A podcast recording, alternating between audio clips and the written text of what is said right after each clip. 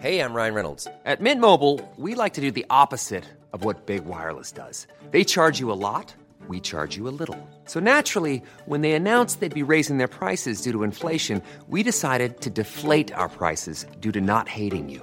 That's right. We're cutting the price of Mint Unlimited from $30 a month to just $15 a month. Give it a try at mintmobile.com slash switch. $45 upfront for three months plus taxes and fees. Promo rate for new customers for limited time. Unlimited more than 40 gigabytes per month. Slows. Full terms at mintmobile.com.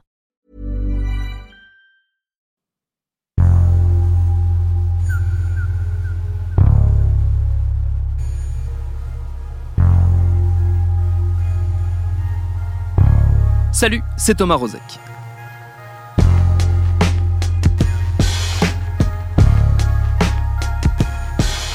À la fin du mois de juin, un fait divers américain a réveillé une question aussi cruciale qu'actuelle, celle de la place et de la potentielle nocivité des technologies de surveillance dans nos vies. L'histoire, c'est la suivante, vous l'avez peut-être vu passer. Un Afro-Américain, Robert Williams, s'est retrouvé 30 heures en détention après avoir été arrêté chez lui, devant ses enfants, le motif, le logiciel de reconnaissance faciale utilisé par la police de Détroit où il habite, l'avait identifié avec la photo de son permis de conduire comme étant responsable de plusieurs vols dans des bijouteries. Sauf que, vous voyez venir, le logiciel s'est trompé. Heureusement, la police a fini par admettre l'erreur et à le relâcher sans que ça n'aille plus loin. Mais tout de même, voilà qui remet en avant un problème pressant. Ces machines prétendument intelligentes, qui prennent un poids grandissant dans nos existences, sont rongées par les mêmes biais racistes, sexistes, homophobes qui grignotent nos sociétés. Pourquoi est-ce qu'on continue de faire semblant de l'ignorer? Ce sera notre épisode du jour. Bienvenue dans Programme B. I picked that paper up and hold it next to my face. And I said, This is not me. I'm like, I hope y'all don't think all black people look alike. And then he says, The computer says it's you.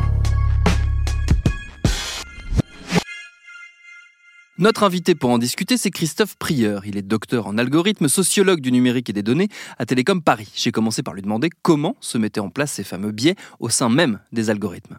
La technique qui fait que maintenant on parle énormément d'intelligence artificielle depuis, euh, depuis quelques années, c'est surtout avec le décollage des, des réseaux de neurones. Ce que font les réseaux de neurones, c'est qu'ils s'appuient sur plein, plein, plein, plein d'exemples, des milliers, des millions d'exemples, et en s'appuyant sur ces exemples-là, ils s'adaptent. Donc, on a plein, plein, plein d'exemples de photos qui contiennent euh, un visage et de photos qui contiennent pas un visage. Et donc, euh, sur ces plein, plein, plein d'exemples, les réseaux de neurones, ils analysent les différentes composantes de l'image, et à la fin de cette analyse, ils regardent, OK, est-ce que ce qu'on savait sur l'image, la, connaissance a priori qu'on avait sur l'image, c'est-à-dire il y a un visage ou il n'y a pas de visage, est-ce que oui ou est-ce que non? Et puis, euh, bah, si c'est oui, alors il revient en arrière sur les différentes analyses de, cette image. Et puis, euh, sinon, alors il adapte les paramètres d'analyse de, cette image à partir des, différents exemples qu'il a vus. Il fait une, prédiction et en fonction de, la réponse qu'on lui indique, il dit ah bah mes prédictions elles étaient bonnes, elles étaient pas bonnes, etc. Donc un des éléments les plus évidents qui sont mis en avant quand on parle des biais des algorithmes, ben, c'est la base d'apprentissage, c'est-à-dire sur quoi l'algorithme s'est appuyé sur ces milliers millions d'exemples? Ben, c'était quoi ces milliers millions d'exemples? Donc euh, l'exemple classique, c'est euh, si l'algorithme il s'appuie sur des visages de blanc, et ben il, il saura pas bien euh, travailler sur des visages de noir parce que ça n'a absolument rien à voir pour la, manière dont, il traite l'image. Parmi les, autres exemples qui ont été beaucoup mis en exergue sur cette question des algorithmes, je sais pas, prenons Parcoursup. À trois semaines seulement de la rentrée, 66 000 bacheliers ne savent toujours pas où ils iront en septembre. Parcoursup devait pourtant être la réponse du gouvernement pour mieux orienter les lycéens vers l'université. Certains risquent même de se retrouver sans rien du tout dans quelques jours à peine. En tout cas, cette semaine, la plateforme a connu de nombreux bugs, avec notamment la saturation des serveurs et des candidats qui étaient placés tout en haut de la liste d'attente, avant que la plateforme ne les descende tout en bas de la liste. C'est plus Parcoursup, c'est Pôle emploi sup, oh là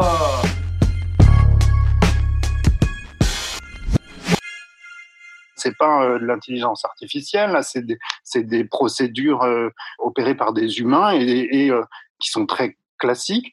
Et simplement, là, dans la manière dont Parcoursup avait été organisé, on a explicité cette notion d'algorithme en disant, bon, bah, chaque établissement euh, va euh, appliquer un algorithme, c'est ce qu'on appelle les algorithmes locaux. C'est bah, chaque établissement, il a sa, propre procédure. Quand on dit un algorithme, du coup, ça veut dire qu'on explicite plein de paramètres, alors que si on disait bon bah c'est euh, le responsable de la formation qui va regarder les dossiers et qui va dire oui non, Alors évidemment, il a des critères, mais ces critères, ils vont pas toujours être objectivés par quelque chose qui tient dans une description très très formelle. L'autre fait d'expliciter l'algorithme et de dire, bah, c'est un ordinateur, c'est une procédure automatisée qui va appliquer le, le choix, le filtre, le classement. Alors, ça veut dire qu'on met des paramètres dedans. Ben, les biais de, la personne qui, euh, qui entre les, les éléments dans, dans l'algorithme vont être là ça, c'est les biais de la personne qui va fixer les paramètres. Hmm. Mais en fait, les biais, il y a aussi d'autres biais. C'est les biais de euh, la personne qui a conçu l'ensemble du système. C'est-à-dire que au moment où, là où le responsable de la formation doit dire, ben, je vais entrer mes paramètres, ben en fait, c'est euh, des cases dans un tableur Excel ou des champs dans un formulaire, on n'a pas la main sur le formulaire, sur comment est constitué le formulaire. Et là, c'est les biais de, des personnes qui ont conçu. Donc, il y a, y a, toute une chaîne de biais dans les algorithmes qui sont euh, les personnes qui conçoivent un système ne sont pas forcément les personnes qui vont l'utiliser. Et parfois, on dit, bah, tiens, en fait, ça, c'est les biais des personnes qui ont utilisé le système. Alors qu'en fait, déjà au départ, il y avait les biais des personnes qui l'ont conçu. Ce qui, moi, m'étonne, m'étonnera toujours, c'est qu'on prête à la machine, justement, enfin je dis la machine au sens très large pour englober euh, tous ces différents euh, éléments techniques que peuvent être l'algorithme, l'intelligence artificielle, qui sont des choses assez différentes finalement, euh, mais on prête à la machine, du coup, du fait qu'elle soit une machine, une forme de, de pensée objective, en tout cas de positionnement objectif, qui fait que justement, elle est censée être débarrassée des biais, comme si on évacuait le paramètre humain de l'histoire. On n'a pas envie de le voir. Oui, alors je ne sais pas si vous avez remarqué, j'ai parlé d'objectiver et pas objectif parce qu'il y, a un malentendu sur ce terme d'objectif. Objectif, c'est quoi? Il y a un objet, il y a un objet qui dit ben, voilà quelle est la mesure. Cet objet, il peut venir avec énormément de biais. L'objectivité, elle veut pas dire que c'est la vérité absolue. Imaginez par exemple, j'ai une collègue qui travaille sur la gestion de, crise avec euh, les pouvoirs publics. C'était au, moment de l'euro, un truc de foot. Hein, euh, elle était dans une cellule de crise et observait euh, comment travaillaient les personnes qui supervisaient l'organisation de la sécurité autour du Stade de France et dans la fan zone sur, le champ de Mars, je sais pas quoi. Il y avait des capteurs pour mesurer combien de personnes. Alors la fan zone était limité en nombre de personnes qu'on pouvait accepter. Donc là, on peut dire, bah, c'est un critère objectif. Les capteurs, ils disent combien de personnes il y a, et donc si on s'appuie sur ce critère objectif, bon, euh, ça faisait un quart d'heure que le truc avait commencé les chiffres indiqués par les capteurs étaient complètement délirants par rapport à ce que disaient les personnes euh, sur le terrain. Bon, bah, le critère, il est objectif. Le critère objectif, c'est pas le nombre de personnes présentes sur le terrain. Ça, c'est une espèce d'idéal qu'on essaye d'atteindre avec et des appareils de mesure et des gens sur le terrain et des procédures, quoi. Le critère objectif, c'était le nombre indiqué par le capteur qui est positionné à tel endroit. Bon, bah, si le capteur, il déconne pour une raison ou une autre, le nombre objectif, la valeur objective, elle est tout simplement euh, aberrante. Euh, donc l'objectivité, c'est ça. Hein. L'objectivité, c'est je m'appuie sur des sur des objets et ces objets, ils ont des biais dans leur conception, ils ont des problèmes dans leur fonctionnement, des problèmes qu'on connaît en général un peu, mais que très souvent on sous-estime très très souvent dans, dans la conception des, des, systèmes. Il y a vraiment une sorte de croyance un petit peu trop optimiste dans, euh, dans la fiabilité des, des procédures et des systèmes qu'on met en place. Et à cette croyance s'ajoute, c'est ce que je disais juste avant, la, le fait qu'on exclut de fait, pensant la machine capable euh, d'être objective, on exclut les paramètres humains ou on les oublie. Oui, c'est ça. En fait, les paramètres humains, ils sont très très souvent euh, négligés. Un des sujets très chauds du moment euh, sur la science des données, sur l'intelligence artificielle, c'est les biais des algorithmes. Alors, les personnes qui travaillent sur les outils d'intelligence artificielle disent, bah, regardez, il y a des biais. Donc là, on dit, bon, bah ce qu'il nous faut, c'est des informaticiens qui vont travailler sur les biais. Euh, alors qu'en fait, les biais, effectivement, c'est des problèmes qui viennent de la manière dont les, les outils sont conçus, la manière dont les outils sont utilisés, et donc, ce dont on a besoin, c'est d'étudier les facteurs humains, c'est d'étudier les humains. Et étudier les humains, c'est un métier, ça s'appelle la sociologie. Donc, euh, c'est assez marrant, c'est assez ironique parce qu'il y a 15 ans, euh, le big data s'est développé. J'ai participé au développement du big data. On arrivait, on disait, regardez, on va pouvoir faire des trucs avec ces millions de données qu'on a, on va dire des choses sur les individus. Et alors, les, sociologues disaient, oui, mais euh, il y a des biais avec ces trucs-là. Ils disaient, bon, mais oui, c'est vrai qu'il va y avoir des biais, donc il faut faire attention. Dix ans plus tard, les informaticiens arrivent et disent Eh ben, vous savez quoi Tous ces algos, eh ben, ils ont des biais. Et vous inquiétez pas, on est là, on va, euh, va s'en occuper. Donc il y a un truc un petit peu ironique là dans ce mouvement-là.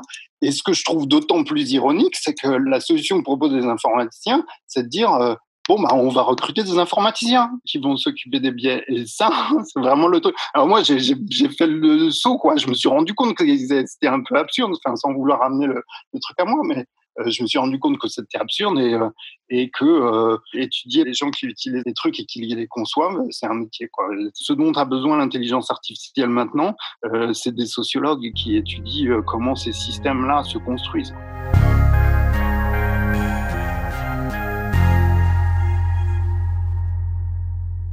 Et qui étudie aussi, et c'est sans doute un des aspects les plus, pour l'instant, inquiétants, la manière dont non seulement les machines ont des biais, mais elles peuvent aggraver euh, les biais, c'est-à-dire qu'elles les entretiennent et les renforcent. On a vu le cas de euh, cette personne euh, qui avait été identifiée faussement par une IA parce qu'elle s'était trompée sur son visage, parce qu'elle n'était pas capable de faire la différence entre deux visages noirs. On a eu aussi le fameux exemple qui a beaucoup tourné de une photo de Barack Obama qui était pixelisée et que l'IA reconstituait sous la forme d'un visage blanc. On a tous ces exemples qui nous montrent que non seulement l'IA, les algos arrivent avec des biais, mais aggrave les biais des autres et les biais des humains notamment Les aggraver, je sais pas. Disons que c'est plutôt, euh, ça a au moins l'avantage de mettre le doigt sur des choses qui sont là et qu'on a trop tendance à, oublier. Je suis pas sûr que ça les aggrave. Là où ça devient problématique, c'est à quel point c'est négliger cette cette vision-là. C'est à quel point on oublie et on ne veut pas voir quand on met en place des systèmes comme ça. On ne veut pas voir le fait que les systèmes seront défaillants de toute façon. Ils seront toujours défaillant. Et donc, qu'est-ce qu'on fait?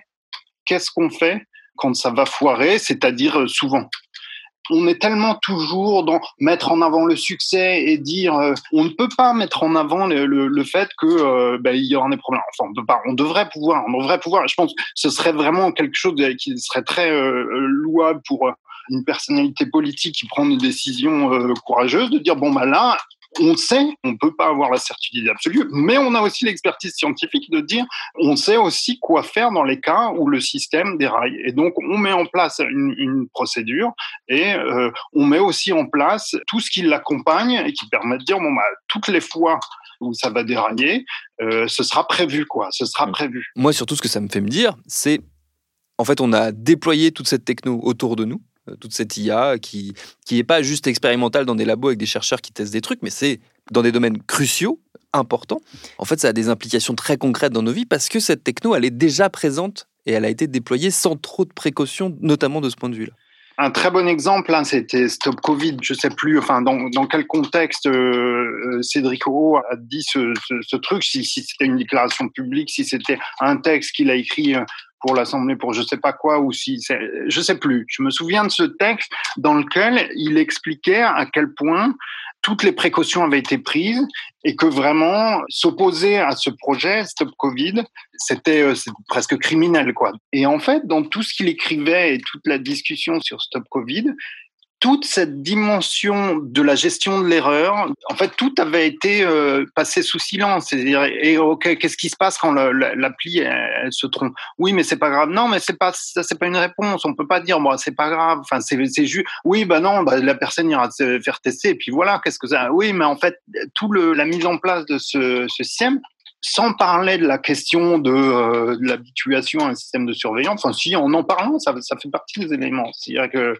rendre de plus en plus acceptable un système de surveillance, euh, ça, ça fait partie des conséquences qui doivent être envisagées. Alors, je, comprends bien qu'un ministre euh, a tout intérêt à, pas attirer l'attention là-dessus, mais c'était vraiment frappant de voir le déni entendre un ministre dire non mais il n'y a pas de problème ok, c'est la défaite de la pensée, quoi. Ce qui est assez génial, c'est qu'en fait, il y a un paradoxe, moi, qui me frappe dans tout ça, c'est que d'un côté, il y a une espèce de euh, réification de la machine qui fait que ah bah la machine elle sait. Donc euh, elle sait de toute façon donc elle peut pas se planter elle peut pas se tromper. Euh, c'est pas possible parce qu'elle est elle est censée être intelligente la machine. Et en même temps il y a le il y a ce côté cette espèce de peur dystopique d'une intelligence artificielle dont on perdrait le contrôle et à chaque fois, ça exclut le paramètre humain et ça exclut complètement le fait que, ben, en fait, c'est pas la machine qui est euh, euh, qui se trompe ou c'est pas euh, la machine qui sait tout, c'est pas la machine qui ceci, qui cela, c'est les humains derrière, c'est les humains qui la conçoivent. Et la machine, n'est pas du tout capable d'être plus intelligente que nous, puisque de toute façon, elle ne dépend que de notre intelligence à nous. Oui, c'est ça. Il y a, alors, merci de souligner ce point-là. Il y a en fait deux camps un peu extrêmes, l'utopie et la dystopie. Et en fait, pour moi, les deux sont un peu à côté de la plaque. C'est-à-dire que euh, il faut jamais négliger, effectivement, comme vous le disiez, le facteur humain, pas seulement dans les dans les personnes qui utilisent ces, machins-là, mais, mais derrière, c'est-à-dire les, les, gens qui mettent en place ces systèmes-là sont aussi faillibles, sont aussi, ont aussi une conscience et se disent tiens mais en fait là ce que je suis en train de faire euh, c'est moche. Et puis euh, parfois se dire ah tiens mais de là on pourrait faire quelque chose de, de, beaucoup plus sympa. On aurait telle fonctionnalité qui permet de faire ci et ça. Facebook n'a pas été mis en place pour euh, vendre les données des, des, utilisateurs à des trucs de pub. Ça s'est déployé parce que les gens communiquaient échangeaient des blagues retrouver leurs, anciens amis, etc. Bon, c'est la technique, elle se déploie pas seulement pour euh, pour faire du mal, elle se déploie pas seulement pour faire du bien, elle se déploie pour plein d'autres choses. Et puis surtout, le projet initial d'un dispositif technique, il est souvent très décalé par rapport à ce qui va en, sortir. Et ce qui va en sortir, ça va évoluer vers du, du, mieux et vers du moins bien. Quoi. Oui, puis il y, a une forme de facilité euh, intellectuelle ou de paresse à se dire euh, de toute façon c'est la faute de la machine euh, ou c'est la machine qui contrôle ou c'est de tout faire reposer justement sur euh, quelque chose qui ne serait pas humain. C'est il y a une forme de facilité à se dire bah c'est du coup c'est pas trop de notre faute finalement. Si ça déconne ou si ça si ça crée des biais si ça entretient des biais c'est pas trop de notre faute finalement puisque c'est la machine. Elle est con la machine c'est de sa faute aussi. C'est une manière aussi d'exclure notre responsabilité d'humain soit d'usager soit de créateur de concepteur de, de l'équation c'est vrai. J'ai souvent en tête cet exemple euh, d'un guichet euh, avec une personne en face euh, qu'on considère comme abruti fini et qui nous dit bah non, la, machine veut pas. Mais je trouve que cette image, elle, marche assez bien dans plein plein de, situations. Et pas mal de discours peuvent se réduire à ça. En fait, oui, si la, machine veut pas, effectivement en fait, je sais bien que c'est pas la machine en vrai et qu'il faudrait aller voir, etc mais tu m'emmerdes, j'ai autre chose à faire. Et donc, euh, la, réponse, elle est tellement facile de dire oui, bah, c'est le système, c'est la au système. Euh, oui, tu sais, bah, je sais bien, moi aussi, hein, mais tu sais comment c'est. Euh, et je pense qu'à chaque étape de, de ces trucs-là, on doit pouvoir dire non, mais allez, ok, je sais que tu as la flemme, tu pas envie, etc. Mais ok, il faut quand même mettre des grains de sable euh, régulièrement et dire non, mais le truc il changera pas si vous Alors c'est usant en même temps de sans arrêt se battre. Enfin, on peut pas euh, non plus tout le temps se battre contre des moulins à vent, mais rien que de distiller cette idée-là que euh, ben non, c'est pas une machine, c'est des humains, c'est des décisions, c'est et les décisions, ça se change, ça s'influe. On n'est pas toujours obligé de faire de l'excès de zèle par rapport à des procédures qu'on considère absurdes. Les procédures, c'est des humains derrière, puis ça se change, quoi.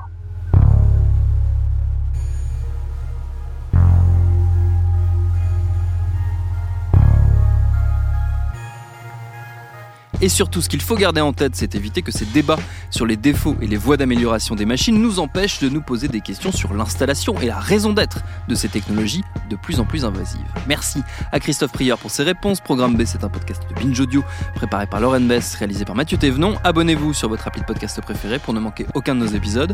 Facebook, Twitter, Instagram pour nous parler. Continuez de bien vous laver les mains, de respecter les gestes barrières et de porter des masques, ne serait-ce que pour emmerder les logiciels de reconnaissance faciale. Et à demain pour un nouvel épisode.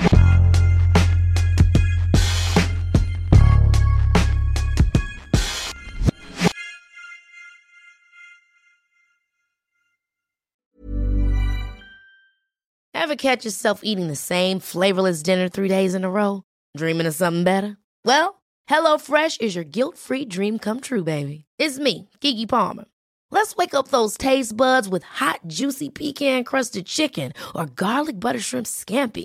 Mm. Hello Fresh. Stop dreaming of all the delicious possibilities and dig in at HelloFresh.com. Let's get this dinner party started.